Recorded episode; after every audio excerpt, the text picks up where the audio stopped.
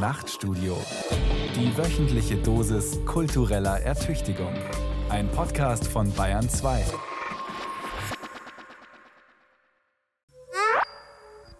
Das finde ich eigentlich einen sehr großen Skandal. Es hat schon fast so ein bisschen was Selbstgefälliges, wenn man die Auseinandersetzung mit Massenmorden als kulturelle Leistung bezeichnet. Ich glaube, es hat auch damit zu tun, dass die Zeitzeugen, die Überlebenden des Holocaust sterben. Ich würde sagen, dass es für die jüdische Community nicht die eine Erinnerungskultur gibt. Juni 2022. Am Banner People's Justice der Künstlergruppe Taring Padi auf dem Kasseler Friedrichsplatz entzündet sich eine Debatte über Antisemitismus auf der Documenta, die breit in den Feuilletons geführt wird. Eine wichtige Debatte. Allerdings wurde der diesjährigen Ausgabe der Documenta schon vor ihrer Eröffnung Antisemitismus vorgeworfen. Dabei ging es zuerst nicht um einen isolierten Fall, sondern um das Verhältnis einiger Beteiligter zur Organisation Boycott, Divestment and Sanctions, die zum Boykott von Israel aufruft. Was die Debatte so laut und so undeutlich machte, war letztlich eine Frage, die in Deutschland, aber auch auf internationaler Ebene bereits seit längerer Zeit heiß diskutiert wird. Was ist Antisemitismus? Was ist antisemitisch? Deutschland steht als Land der Täter im Zentrum dieser Auseinandersetzung. Der deutsche Umgang mit der eigenen Kolonialgeschichte wird nun ins Verhältnis zum Umgang mit dem Holocaust gesetzt, woraus sich neue Fragen an die deutsche Erinnerungskultur entwickelt haben. Fragen, die ohne einen Blick in die Geschichte nicht verständlich sind. Der Kolonialismus und die Shoah. Kampf um die Erinnerung. Von Shahzad Osterer, Fabian Bechtle und Leon Kahane. Ich glaube, dass der Antisemitismus-Skandal des Anfangs der Geschichte der Dokumenta noch nicht genug in der Öffentlichkeit ist. Und deshalb nicht, weil es weiterhin dem Kunstfeld gelingt, das, was im Deutschen Historischen Museum aufgearbeitet wurde und was Mirl Redmann ja auch, die ja den Stein ins Rollen gebracht hat in der Auseinandersetzung mit der Geschichte der NS-Biografien vieler der Dokumenta-Organisatoren der ersten Ausstellungen auch schon früh geschrieben hat und früh formuliert hat bei uns in Kassel, dass diese Themen weiterhin abgewehrt werden und es weiterhin nicht notwendig zu sein scheint, dass sich weder die Dokumenta GmbH Generaldirektorin Sabine Schormann noch der jetzt interimistische Leiter dazu positionieren muss. Nora Sternfeld Kuratorin, Kunst- und Kulturwissenschaftlerin spricht über Dokumenta, Politik und Kunst im Deutschen Historischen Museum in Berlin. Die Ausstellung über die Geschichte der Dokumenta zeigte, dass knapp die Hälfte des Organisationsteams der ersten Dokumenta in der SA, SS oder der NSDAP waren. Das hatte eine große Debatte losgetreten, vor allem was die Person von Werner Haftmann anging, der neben dem Erfinder Arnold Bode jahrelang die künstlerische Ausrichtung entscheidend mitbestimmt hatte. Raphael Groß, Präsident des Deutschen Historischen Museums, sieht den Grund darin, dass alle der Eigenbeschreibung der Dokumenta Glauben geschenkt hatten. In Kassel komme die verfemte Kunst zu Wort, die echte, unverfälschte Moderne. Doch war das wirklich so? Groß hat sich lange mit der Geschichte der europäischen, von Deutschland besetzten Länder zwischen 1939 und 1945 beschäftigt. Dadurch ist er mit einem Experten über die deutsche Besatzung Norditaliens ins Gespräch gekommen. Dadurch ergab sich, dass wir in diesem Gespräch herausgefunden haben, dass einer derjenigen, die als Kriegsverbrecher da gesucht worden sind, eben Werner Haftmann war. Also der Kopf der Dokumenta 1 bis 3. Und das hat mich schon eigentlich überrascht, dass bisher offenbar so wenig genauer geschaut worden ist. Es ist interessant, dass gerade in der Kunstwelt die Aufarbeitung so spät passiert. Es hat vielleicht mit dem Mythos zu tun, dass Kunst per se irgendwas Widerständiges wäre. In der fehlenden Aufarbeitung der eigenen Geschichte durch die Dokumenta selbst sieht Nora Sternfeld eine verpasste Chance. Von 2018 bis 2020 war sie Dokumenta-Professorin in Kassel. Das finde ich eigentlich einen sehr großen Skandal und ich glaube, dass wenn es eine Positionierung dazu geben würde, sich die Situation jetzt anders darstellen würde und es zu anderen Formen der gemeinsamen Auseinandersetzung kommen könnte, weil der Antisemitismus nicht externalisiert wird. Also nicht nur die 15 ist das Problem.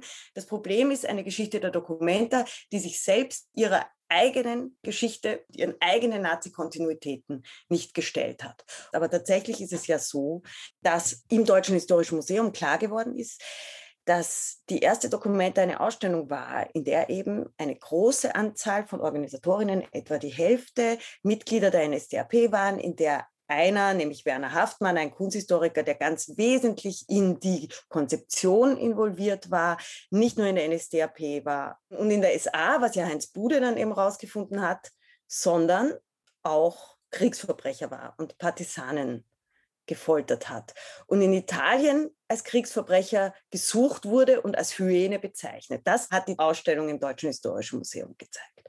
Sie hat auch gezeigt, dass Haftmann noch vor der Eröffnung der ersten Dokumenta mehr oder weniger gesagt hat, dass Juden ja nicht modern sind als Künstler.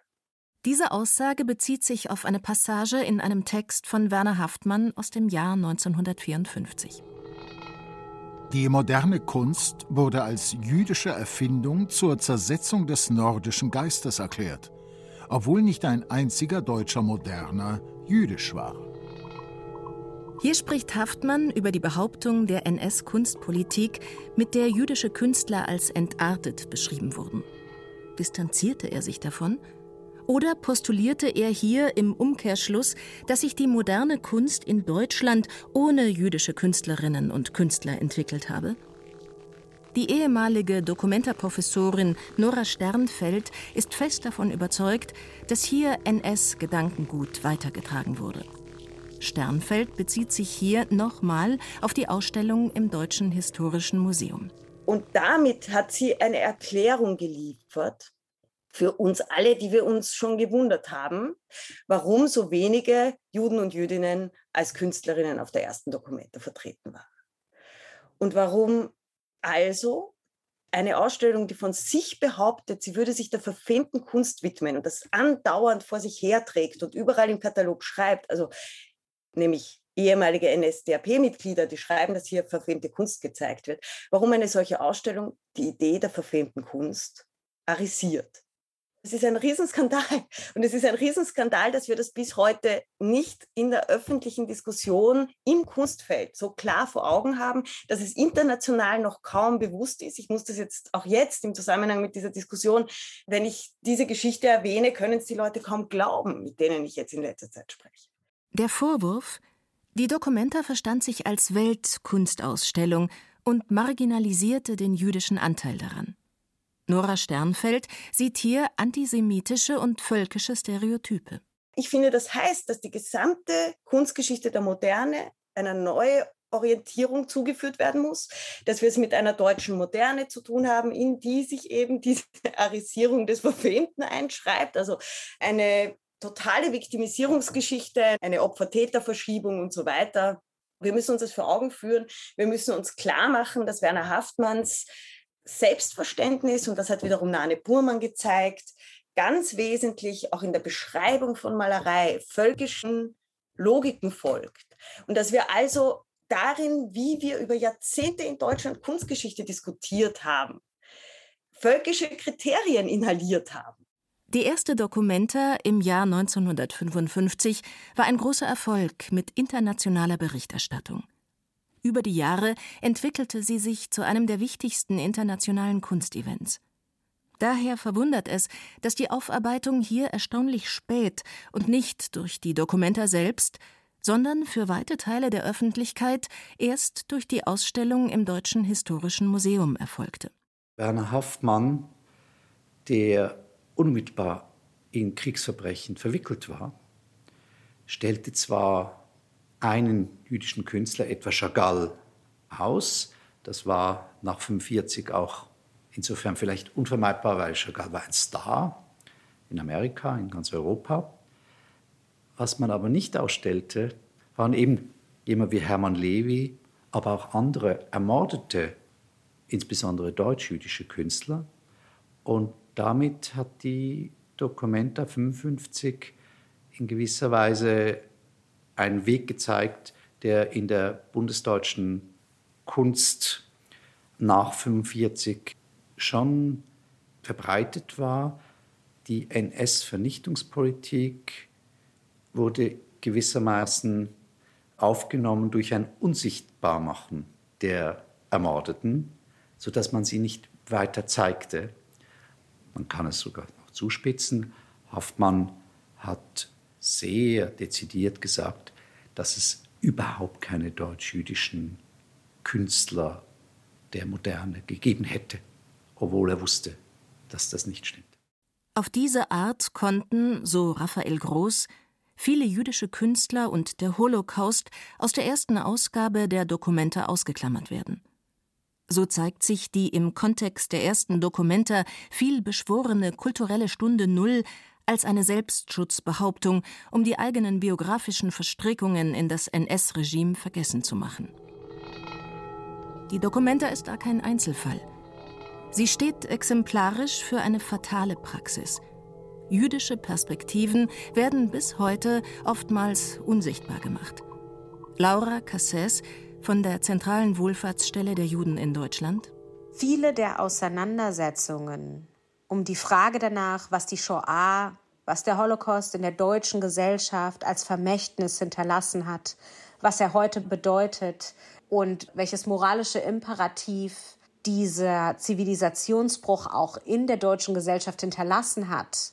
Wenn wir uns die Debatten darum anschauen, die um diese Fragen geführt werden, dann werden in den seltensten Fällen jüdische Erfahrungen, jüdische Perspektiven, jüdische Biografien jenseits einer überlebenden, einer unmittelbaren überlebenden Erfahrung zum Subjekt dieser Debatten gemacht. Schlimmer noch, sie werden vollends ausgeklammert, weil diesen Erfahrungen häufig angelastet wird, dass sie aufgrund ihrer mangelnden Objektivität keinen hinreichenden, vollständigen Beitrag leisten können zu diesen Debatten. Das hat natürlich bereits nach 1945 begonnen. Es wäre verkürzt zu behaupten, dass die in Anführungsstrichen junge Generation diese Konflikte jetzt auch gesellschaftlich präsenter, öffentlicher austrägt. Und auch beispielsweise der Krieg in der Ukraine bringt auch noch mal eine ganz andere Vielschichtigkeit jüdischer Erfahrungen in Europa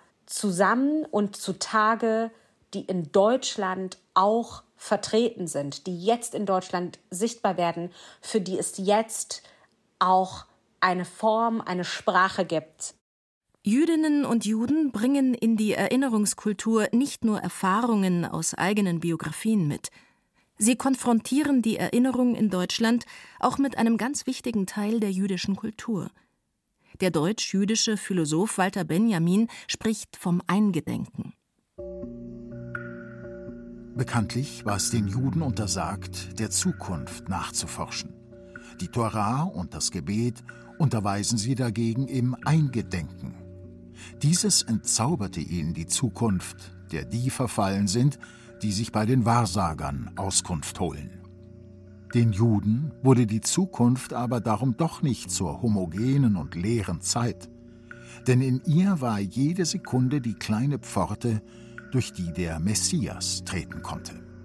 Die Erinnerung ist also ein zentrales Element des Judentums und spielt eine große Rolle für die Gestaltung und Verhandlung jüdischen Lebens. Sie ist daher auch stets zukunftsorientiert und bildet einen Kernbestand jüdischer Kultur. Ein wichtiger Punkt angesichts einer Umgebung, die Juden nicht als Bestandteil ihrer Nation oder ihres Volkes ansehen wollte es ist unheimlich schwer, es ist eine ständige Verhandlung, weil auf der einen Seite Juden immer als das Volk Gottes sich sahen, aber auch auf der anderen Seite es immer den Drang gab, sagen wir mal, auszubrechen daraus ne, und sich universal zu geben. Der Kultursoziologe Nathan Schneider. Der wichtigste historische Versuch aus dieser Partikularität auszubrechen, war das Christentum dass das ja aus dem Judentum entstanden ist und gesagt hat, es gibt keine Juden mehr, es gibt keine Griechen mehr, wir sind alle eins. Wir müssen nur an den Messias Jesus glauben. Und dieser Universalismus auch der Aufklärung, das ist ja immer so ein Versprechen auch gewesen an die Juden. Ihr könnt sein wie alle anderen Menschen, entweder Staatsbürger oder Sozialisten oder was auch immer. Und viele Juden und Jüdinnen, sagen wir mal, sich dafür begeistert haben davon etwas versprachen, ne, weil sie sich davon versprachen, dass sie dann wirklich wie alle anderen Menschen sein konnten.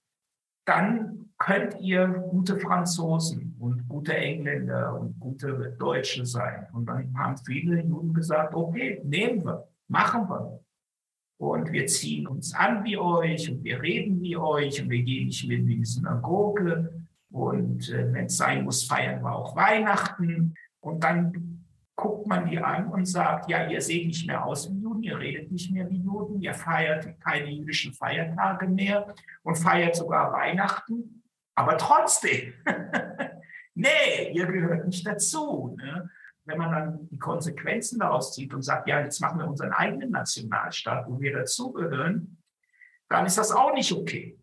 Und da gibt es dann auch wieder diese Kritik am Partikularismus. Ne? Also es ist ein ständiges im Judentum, glaube ich, selbst eingebauter Mechanismus, der das Partikulare und Universale immer miteinander aushandelt. Das, auch in den Schriften ist das so. Wie können, wie sollen Jüdinnen und Juden mit dieser doppelten Ausgrenzung umgehen? Einerseits nicht als vollwertige Mitglieder der Gesellschaft zu gelten, andererseits auch damit anzuecken, wenn sie sich zum Staat Israel bekennen.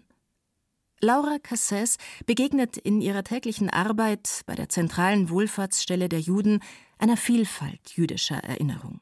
Ich würde sagen, dass es für die jüdische Community nicht die eine Erinnerungskultur gibt. Es gibt eine religiöse Form der Erinnerung, die in das Judentum verankert ist und die nicht nur die Shoah meint, sondern eigentlich die gesamte religiöse Praxis, die auf einer Form der Erinnerungskultur aufbaut. Jeder jüdische Feiertag ist mit einer Form der kollektiven Erinnerung verbunden. Und dann gibt es natürlich die Erinnerungskultur, die eindeutig mit der Shoah verbunden ist. Und diese Form der jüdischen Erinnerungskultur findet wohl seine deutliche Ausprägung auch in der Art und Weise, wie sie im Staat Israel gelebt wird, nämlich über einen Yom HaShoah, einen Tag der Shoah, den jüdischen Holocaust-Gedenktag, der auch wiederum auf eine andere Art und Weise begangen wird, als hier beispielsweise in Deutschland der internationale Holocaust-Gedenktag begangen werden würde. Deborah Hartmann leitet seit letztem Jahr das Haus der Wannsee-Konferenz in Berlin. Zuvor war sie in historisch-politischer Bildungsarbeit an der Gedenkstätte Yad Vashem in Jerusalem tätig. Obwohl beide Orte im Zusammenhang mit dem Holocaust stehen, unterscheiden sie sich stark, meint Hartmann. Naja, es sind erstmal ja zwei völlig äh, unterschiedliche Erinnerungsorte, die ja auch ganz unterschiedliche Geschichten haben eigentlich. Also Yad Vashem gegründet aus der jüdischen Perspektive, um sozusagen auch die jüdische Erfahrung an die Shoah ins Zentrum eigentlich zu rücken. Und gleichzeitig Wannsee als ehemaliger Täterort, der ja auch erstmal lange erkämpft werden musste, dass es überhaupt so etwas wie eine Gedenk- und Bildungsstätte in Wannsee gibt.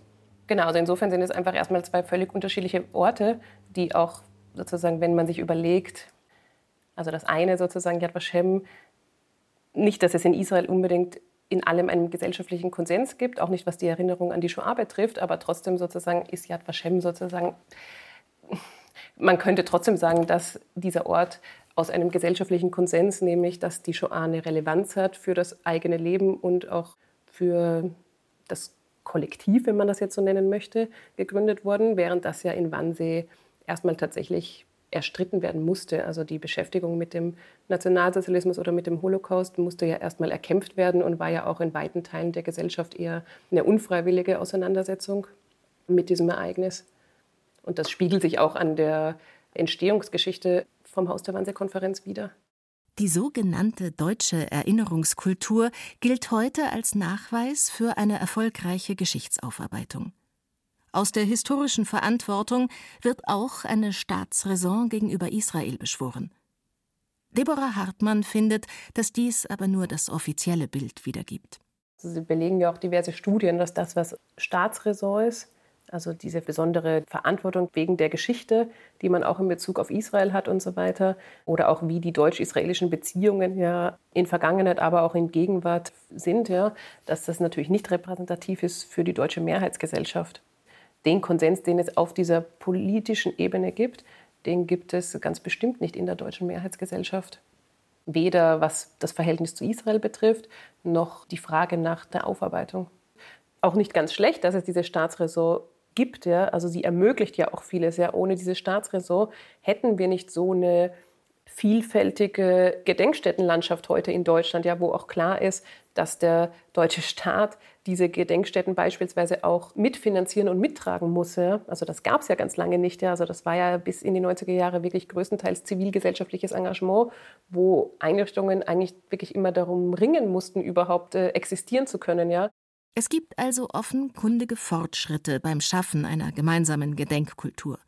Aber Erinnerung darf nicht selbstgefällig sein, meint der Schweizer Raphael Groß, der sich schon in der Vergangenheit an den Begriff Erinnerungskultur gestoßen hat. Als ich etwa 2007 Direktor des Fritz Bauer Instituts, des ersten Instituts bundesweit, was sich mit dem Holocaust im Zentrum beschäftigt, geworden bin, habe ich den Arbeitsbereich Erinnerungskultur auch gleich umbenannt weil mir dieser Begriff irgendwie zu sanft in mehrfacher Hinsicht erscheint. Es klingt so schön, es hat schon fast so ein bisschen was Selbstgefälliges, wenn man die Auseinandersetzung mit Massenmorden als kulturelle Leistung bezeichnet. Man kann das, es ist auch nicht ganz falsch. Ich glaube auch, dass es ganz wichtig ist, dass die Gedenkstätten, die damit sicher in Verbindung sind, ihre Rolle spielen und weiterspielen und sie noch breiter wahrgenommen werden? Der Streit um die Erinnerung öffnet immer wieder neue Argumentationsräume. Gleichzeitig birgt er in sich die Gefahr, mit der Erinnerung gleich ganz abzuschließen. Einerseits glauben manche, man habe sich einen Titel als Erinnerungsweltmeister erarbeitet und könne sich nun darauf ausruhen. Andererseits wird Erinnerungskultur als provinziell dargestellt. Gemeinsam ist die Erkenntnis, dass wir in einer erinnerungskulturellen Sackgasse stecken. Ein differenzierter Blick beinhaltet weder die Idealisierung der deutschen Aufarbeitungsgeschichte und Auseinandersetzung mit dem Holocaust als Aufarbeitungsweltmeister. Widerstände waren mannigfach und nur durch individuelle Initiativen, oftmals von Juden wie Fritz Bauer, ist überhaupt auch eine juristische Aufarbeitungsgeschichte in Gang gekommen. Und auch die öffentliche Auseinandersetzung war hochschwierig. Die kurzen Momente, die aufschienen, wurden dann teilweise schnell wieder erstickt von einer geistig-moralischen Wende in den 80ern und so weiter. Lars Rensmann ist Politikwissenschaftler und Antisemitismusforscher und lehrt an der Universität Passau. Ihm begegnen immer wieder Versuche, die Erinnerungskultur aufzugeben. Daher plädiert er für einen differenzierten Blick auf die Anforderungen und Möglichkeiten der Erinnerungskultur.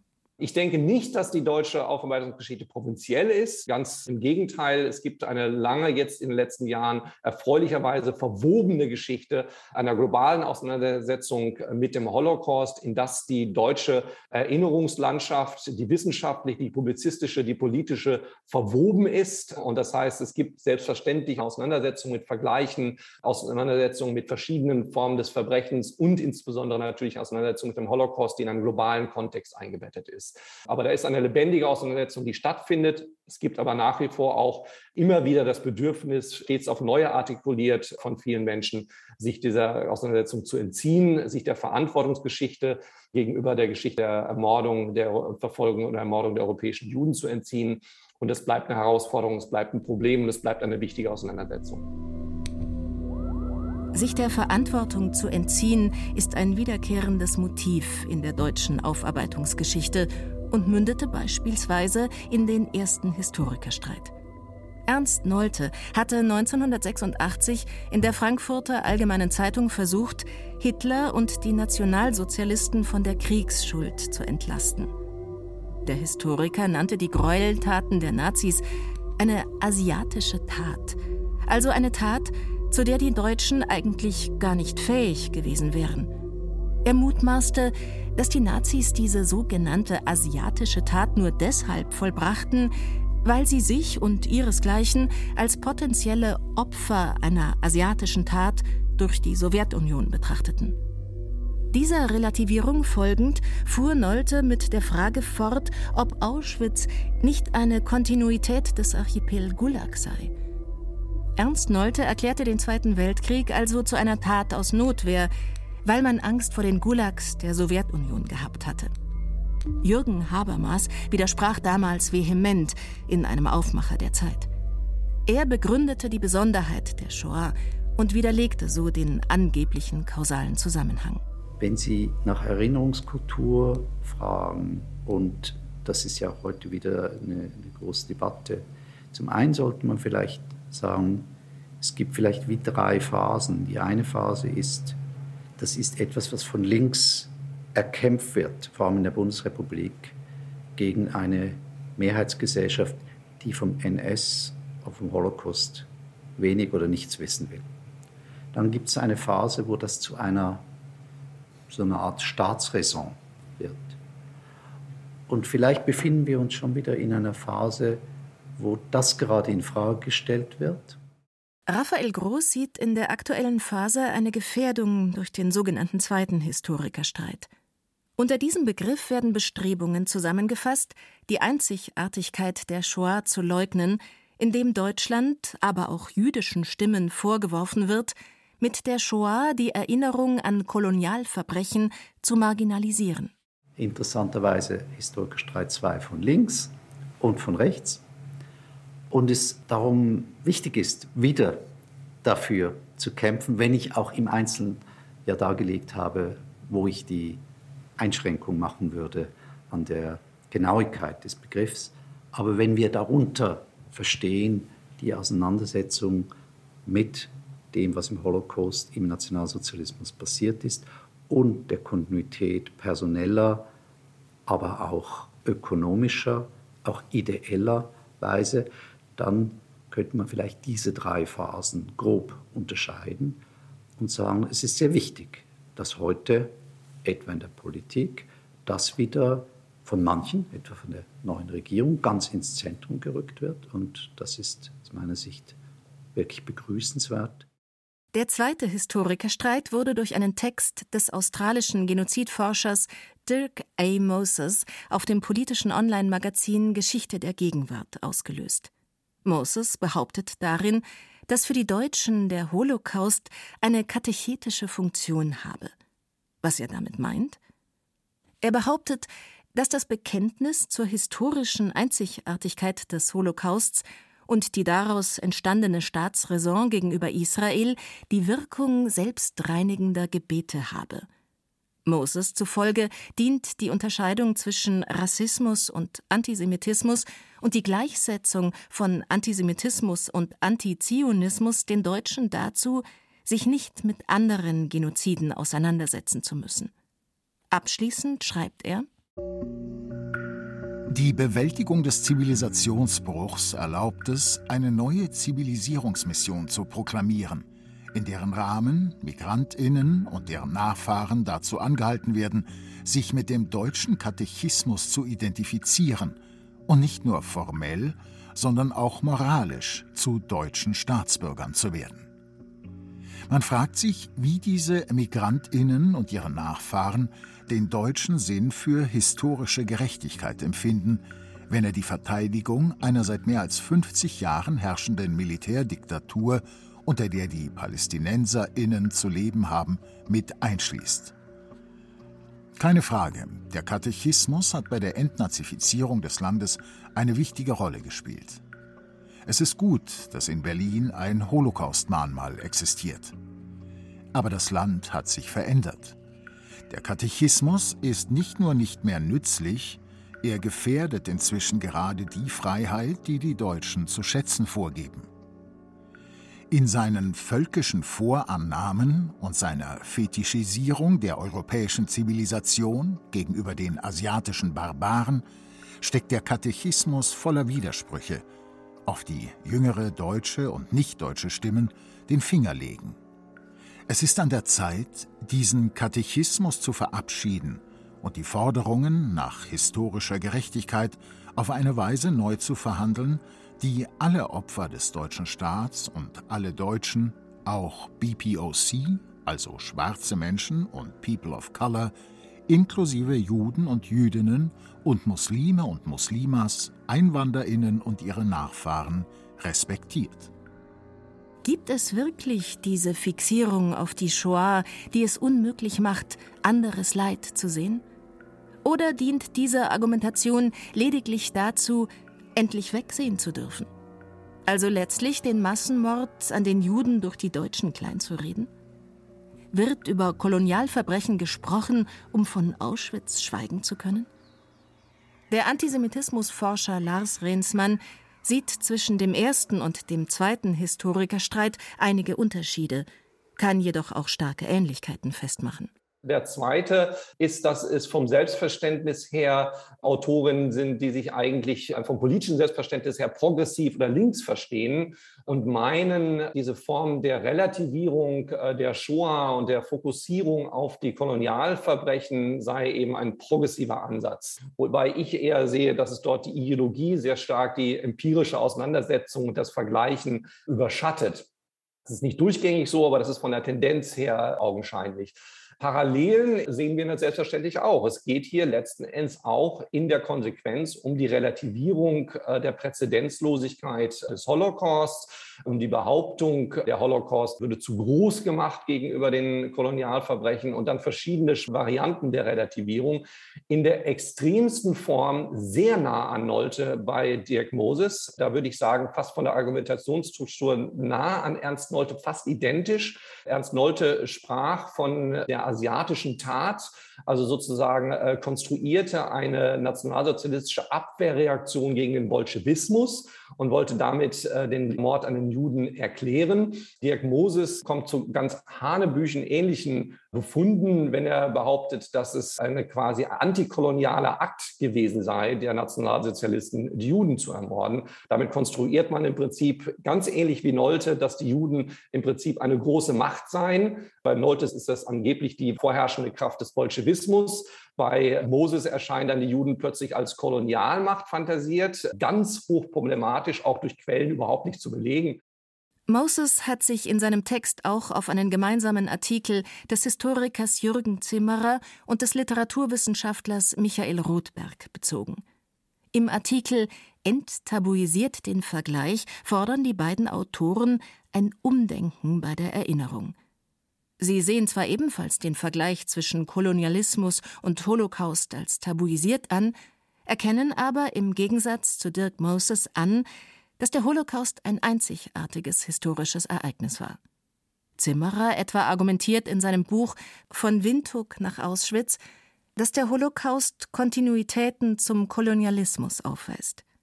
Sibylle Steinbacher, Leiterin des Fritz Bauer Instituts, widerspricht den behaupteten Kontinuitäten. Schon vor 15 Jahren haben wir diskutiert über die Zusammenhänge zwischen Kolonialismus und Nationalsozialismus. Und schon damals sind viele dieser Thesen diskutiert worden und viele zurückgewiesen worden, weil es einfach sich diese Kontinuitätsbehauptung, die ja aufgestellt wird, sich nicht aufrechterhalten lässt. Warum sie jetzt heute wiederkommt, das hat natürlich viel mit unserer Gegenwart zu tun. Ich denke, das hat viel damit zu tun mit der allgemeinen Globalisierung, der politischen wie der ökonomischen Globalisierung. Es hat sicher viel zu tun mit der Black Lives Matter Bewegung, die sich ja gebildet hat. Und ich glaube, es hat auch damit zu tun, dass die Zeitzeugen, die Überlebenden des Holocaust sterben. Ich glaube, wenn es noch genug von ihnen gäbe und wenn sie noch kräftig genug wären, um ein Veto einzulegen, dann würde sich diese Debatte nicht so ausbreiten können, wie sie das tut. Über die Frage, was das Fehlen der Zeitzeugen für ein deutsches Selbstverständnis bedeuten könnte, hat auch Per Leo im Philosophie-Magazin nachgedacht. In einem Interview schaltete sich der Autor des Buches Mit rechten Reden in den zweiten Historikerstreit ein. Unsere Kinder gehören zur ersten Generation, die vom Nationalsozialismus nicht mehr lebensweltlich geprägt ist. Für sie ist die Auseinandersetzung mit dieser Geschichte nicht mehr so selbstverständlich, wie sie es für sie und mich allein durch die Begegnung mit unseren Großeltern noch war. Das bedeutet zunächst mal Freiheit. Anders als die vorherigen Generationen können unsere Kinder weitgehend selbst entscheiden, ob und wie sie unser historisches Erbe zu ihrem Thema machen wollen. Dazu gehört natürlich auch die Möglichkeit, es zu ignorieren. Ich hoffe aber, dass sie weiter Verantwortung für die Vergangenheit empfinden werden. Aber das sind Väterwünsche. Wir müssen anerkennen, dass diese Generation, wenn sie es denn tut, über den Nationalsozialismus und den Holocaust in einem anderen, vermutlich globaleren Kontext nachdenken wird. In einer Welt der Migrationsbewegungen, der postkolonialen Folgeprobleme, der ökonomischen und ökologischen Verflechtung, konfrontiert mit Problemen, die weniger denn je im nationalstaatlichen Rahmen zu lösen sind. Die alte Bundesrepublik hat gut daran getan, einen unglückseligen Pfad der deutschen Geschichte zu verlassen. Aber wenn wir heute unseren Platz in der Welt finden wollen, dürfen wir uns nicht länger hinter unserer Vergangenheit verstecken. Die postkolonialen Debatten treffen auch einen deutschen Nerv, gerade in intellektuellen Kreisen. Das ist kein Zufall. Der Postkolonialismus scheint einen Möglichkeitsraum zu eröffnen. Deutschland nicht mehr gebrandmarkt als Täternation, sondern eine Nation unter vielen. Wir können die deutschen Partikularinteressen wieder stärker betonen und gleichzeitig eine Weltoffenheit behaupten. Wir können die Juden ignorieren und trotzdem keine Nazis sein. Nathan Schneider es hat auch wirklich damit zu tun, dass sich dieser postkolonialistische Partikularismus andockt, sagen wir mal, an einen deutschen, in Anführungszeichen, weltoffenen Universalismus, also an einen Versuch gerade einer deutschen Kulturelite, äh, nicht mehr deutsch provinziell zu sein, also im gewissen Sinne nicht mehr partikular zu sein und sich als universal zu geben. Eigentlich ist es ein Widerspruch, aber für viele ist es kein Widerspruch, weil sie sich an der Hinwendung, sagen wir mal, zum globalen Süden, sehen sie sich eigentlich als die großen Universalisten. Aber sie sind es eigentlich nicht. Ne? Sie docken sich nur einem anderen Partikularismus an und übersehen dabei, dass dieser postkolonialistische Partikularismus ungeheure Probleme hat mit einem anderen Partikularismus, welches der jüdische Partikularismus ist, der dann auch natürlich einen politischen Ausdruck hat, dieser jüdische Partikularismus. Und das ist der israelische Nationalstaat, der sich als jüdischer Staat definiert. Und ich glaube, dass es da viele gibt im deutschen Kulturgeschäft, die sich diesen Widersprüchen entweder nicht stellen wollen oder nicht imstande sind, sie zu verstehen. Das kann natürlich auch sein. Oder sie zufrieden sind, dass sie sich an Denkstrukturen andocken können, die jetzt mal so ein bisschen anti-israelisch sind und, wenn ich gemein sein wollte, vielleicht sogar anti-jüdisch. Im Rahmen des sogenannten zweiten Historikerstreits geht es auch um deutsche Partikularinteressen, also um die Definition, wer wir als Deutsche sind und wie wir als Nation auftreten dürfen. Besonders heftig wird der Streit, wenn es um den Umgang mit Israel geht. Der Holocaust gilt als stärkstes Argument für die Existenz eines jüdischen Staates. Für Dirk Moses ist es kein Argument, sondern ein Glaubensbekenntnis, dass Deutschland dem Staat Israel zu besonderer Loyalität verpflichtet sei. Für ihn sind es auch amerikanische, britische und israelische Eliten, mit denen Deutschland den Katechismus überhaupt erst ausgehandelt habe. Der Politikwissenschaftler Lars Rensmann findet die Konstruktion, die Dirk Moses vornimmt, hochproblematisch. Es geht einerseits um die Frage der, der Einordnung und der Bewertung des Holocausts und Verhältnisses des Holocausts zu dem kolonialen Kontext und der Aufarbeitung der Kolonialgeschichte. Und auf der anderen Seite geht es ähm, allerdings auch, und das nicht unproblematisch, und das sieht man in der Tat auch schon in diesem Beitrag von Dirk Moses, geht es um äh, die Frage von der Bewertung Israels. Und das ist sozusagen schon eine extrem hochproblematische Verknüpfung. Das heißt sozusagen, eigentlich sind es zwei unterschiedliche Fragestellungen, die hier in eins vermengt werden in Teilen bei Diagnosis auch mit der extrem problematischen Konstruktion der Vorstellung, dass da eine Elite im Hintergrund am Werk sei in den USA, in äh, Israel und in Deutschland, die da die Strippen ziehen würde und Diskursverbote erteilen würde. Und das ist ähm, eine hochproblematische, ja, anschlussfähig auch an einen Populismus, an Konstruktionen, die da gewisse Verschwörungen insinuiert.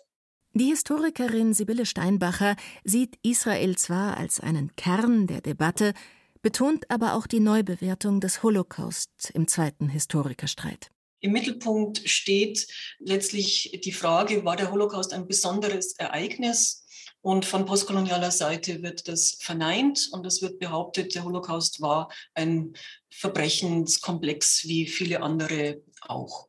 Um Israel geht es insofern, als in der postkolonialen Deutung Israel sozusagen als ein koloniales Siedlungsprojekt gilt und die Gründung des Staates Israel als eine ja, koloniale Landnahme gesehen wird mit den zuziehenden jüdischen Einwohnern als weiße Kolonialherren. Und was übersehen wird in der postkolonialen Deutung, und zwar geflissentlich und ich würde sagen willentlich übersehen wird, ist die Tatsache, dass äh, Palästina und später Israel eben Zufluchtsland gewesen sind für Juden, die in verschiedenen europäischen Ländern verfolgt worden sind, dem Antisemitismus ausgesetzt waren. Die Siedler waren also keine Kolonisatoren, sondern Geflüchtete und erst einmal, wie die Palästinenser auch, Untertanen des türkischen Sultans. In Frankreich im Kontext der Dreyfus-Affäre, in Russland im Zusammenhang mit verschiedensten Pogromen, die im Zarenreich initiiert worden waren. Und äh, später dann in der Zeit des Nationalsozialismus war Palästina eben noch bis 1938 möglich, hier als Zufluchtsort genutzt zu werden von verfolgten Juden und nach der Gründung des Staates Israel dann eben erneut für diejenigen, die den Holocaust überlebt hatten. Und es ist ja eine Legitimation für die Existenz des Staates Israel, die in den schrecklichen Ereignissen des Holocaust steckt. Es gibt die zionistische Legitimation, die von postkolonialer Seite sowieso verleugnet wird. Und die Legitimation des Holocaust soll hier also durch diese Debatte, so würde ich das interpretieren, eben auch noch eingeebnet werden. Denn wenn der Holocaust kein besonderes Verbrechen war, dann muss man seiner und muss man an die Opfer dieser Verbrechen auch nicht besonders erinnern. Und dann braucht man auch keinen Staat Israel, wo die Verfolgten dieser Verbrechen und die Überlebenden dieser Verbrechen Zuflucht finden. Mit dem Begriff Singularität soll die Besonderheit des Holocausts beschrieben werden. Der renommierte Historiker Jehuda Bauer sieht in dem Begriff jedoch eine semantische Unschärfe und plädiert dafür, statt Singularität den Begriff Präzedenzlosigkeit zu verwenden. Die Präzedenzlosigkeit ergibt sich für Jehuda Bauer aus den ideologischen Besonderheiten, die den Holocaust bedingt haben. Natürlich ist der Holocaust eine globale Angelegenheit, eine internationale und äh, eine internationale Angelegenheit. Die äh, Verfolgung der Juden war etwas, was die ganze Weltgesellschaft betraf. Und das hat natürlich viele Dimensionen. Und das stimmt natürlich, dass man den Holocaust mit anderen Genoziden vergleichen muss. Aber wenn man ihn vergleicht, dann findet man, dass da nicht nur Ähnlichkeiten bestehen, sondern auch sehr radikale Unterschiede. Also es ist sehr wichtig zu vergleichen. Und die Vergleiche zeigen, dass der Holocaust eben präzedenzlos war. Die ganze Geschichte war völlig antipragmatisch, rein ideologisch. Und das könnte sich wiederholen, nicht mit derselben Ideologie, aber mit ähnlichen Ideologien. Deswegen nenne ich den Holocaust präzedenzlos als die extreme Form des Genozids, den wir kennen, weil alle anderen Genozide pragmatisch waren, in einer Form oder anderen, wirtschaftlich oder politisch oder militärisch und so weiter. Der Holocaust war nicht pragmatisch. Er war gegen die eigenen Interessen gerichtet. Es lässt sich schwer nachvollziehen, wie viele Menschen sich innerhalb der postkolonialen Theorie mit Dirk Moses Thesen identifizieren. Über das Verhältnis von Antisemitismus und Rassismus schreibt er Viele HistorikerInnen halten darum das Beharren darauf, der Holocaust habe nichts mit der Kolonialgeschichte zu tun, für genauso pervers wie die Behauptung, Antisemitismus sei etwas grundsätzlich anderes als Rassismus. Die Historikerin Sibylle Steinbacher ist mit dieser Position schon seit längerer Zeit vertraut. Sie beobachtet, dass der Antisemitismus in weiten Teilen der postkolonialen Denkschule keine eigenständige Kategorie darstellt. In der postkolonialen Deutung und sowohl Moses wie auch Zimmerer kommen ja aus dieser Richtung, da wird kein Unterschied gemacht zwischen Antisemitismus und Rassismus, sondern da ist der Antisemitismus eine Unterkategorie des Rassismus. Und es wird also hier überhaupt nicht ins Feld geführt, dass wir hier vollkommen andere, wie soll man sagen, Feindvorstellungen haben, und unterschiedliche Wurzeln von Verbrechenskomplexen haben. Das kommt aus der Tradition des, des Postkolonialismus, weil man eben von früh an versucht hat, mit dieser Gleichsetzung von Antisemitismus und Rassismus Aufmerksamkeit zu lenken auf die kolonisierten Völker nach dem Zweiten Weltkrieg. Der Antisemitismus wird hier nicht als ein eigener Verbrechenskomplex gesehen mit all den Folgen, die das hat. Und das resultiert dann eben in dieser Einebnung der Verbrechen und resultiert darin, dass sozusagen Juden keine besondere Opfergruppe sein dürfen nach dieser Deutung. Es gibt ja durchaus auch wichtige und interessante Sachen, die in der vergleichenden Genozidforschung gemacht worden sind. Gerade wenn man blickt auf die Verbrechen an den Armeniern, das ist übrigens ein Genozid, der in der gegenwärtigen Debatte ganz herausfällt, der überhaupt nicht im Blick ist. Darauf hat Dan Diener vor kurzem hingewiesen. Hier lassen sich durchaus interessante Vergleichsaspekte anstellen zwischen dem Genozid an den, an den Armeniern und dem Völkermord an den europäischen Juden. Beispielsweise kann man feststellen, dass durchaus auch an den Genozid an den Armeniern Heilsversprechen geknüpft gewesen waren. Doch trotz aller Ähnlichkeiten gibt es fundamentale Unterschiede. Die Nationalsozialisten haben die sogenannte Endlösung als eine Heilung der Welt vom Bösen gesehen. So erklärt sich, dass sie kein Geld und keine Mühen gescheut haben, um Jüdinnen und Juden aus ihrem gesamten Einzugsgebiet einzusammeln und in die Vernichtungslager zu deportieren. Teilweise geschah das unter großem Aufwand von Ressourcen und zu einer Zeit, in der die Niederlage schon absehbar war. Dieser Erlösungsantisemitismus ist der ideologische Kern des Nationalsozialismus. Die Leiterin des Hauses der Wannsee-Konferenz in dem die sogenannte Endlösung geplant wurde, bemängelt eine wichtige Lücke in der Aufarbeitung der Shoah.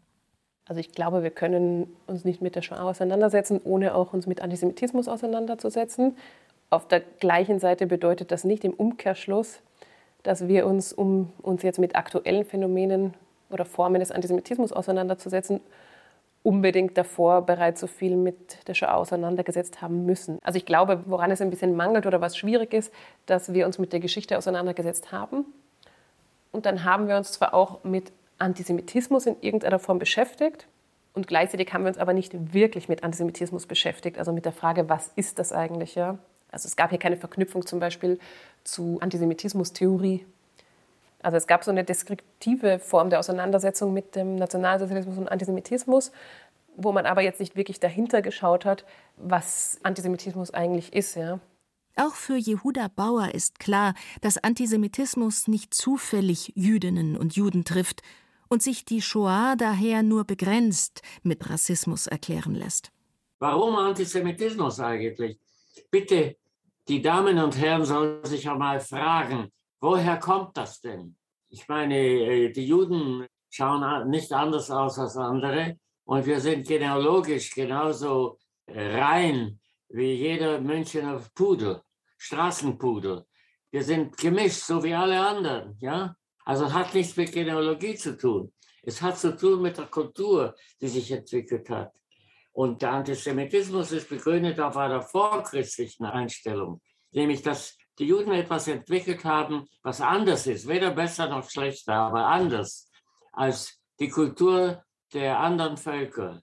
Und eben diese Verschiedenheit wird angegriffen. Es geht um Kultur.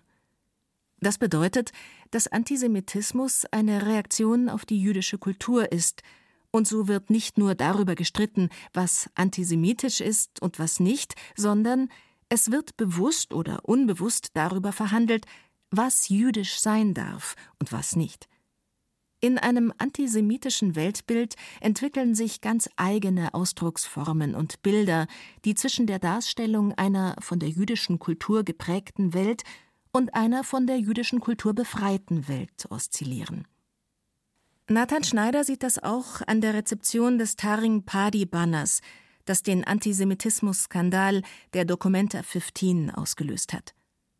Antisemitismus zu erkennen bedeutet auch, die ganze Bandbreite seiner kulturellen Bezüge in Bildern und Sprache zu erkennen.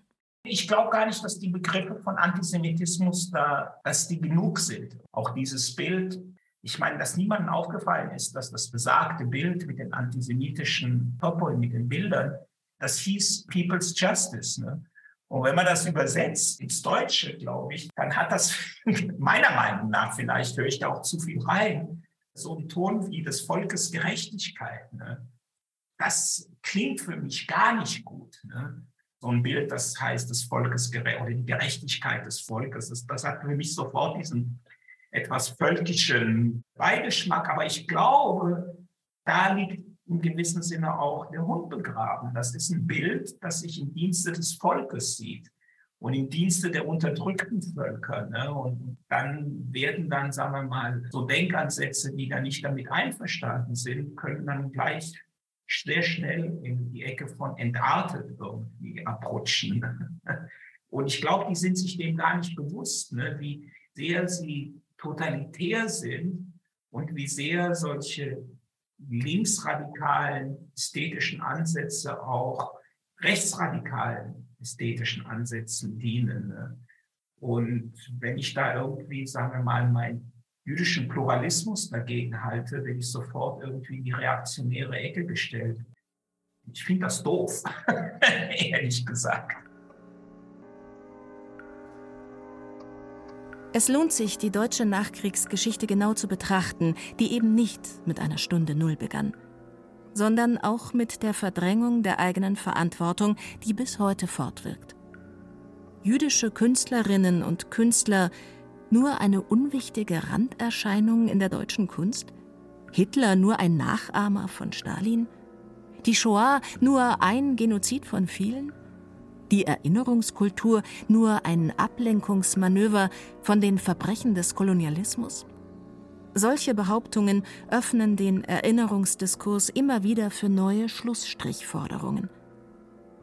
Die Debatte um den Antisemitismus auf der Documenta 15 zeigt, dass all diese Fragen zusammengehören. Für die demokratische Kultur in Deutschland sind die Aufarbeitung und Erinnerung der eigenen Schuld zentral. In einem Klima von Relativierungen und wie auch immer gearteten Schlussstrichforderungen werden jüdische Perspektiven zwangsläufig abgewehrt. Das sollte uns zu denken geben.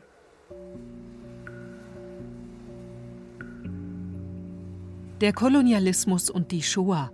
Kampf um die Erinnerung. Von Shahzad Osterer, Fabian Bechtle und Leon Kahane. Es sprachen Susanne Schröder und Frank Mannhold. Technik Michael Krugmann. Regie Rainer Schaller. Redaktion Martin Zein. Eine Produktion des Bayerischen Rundfunks 2022.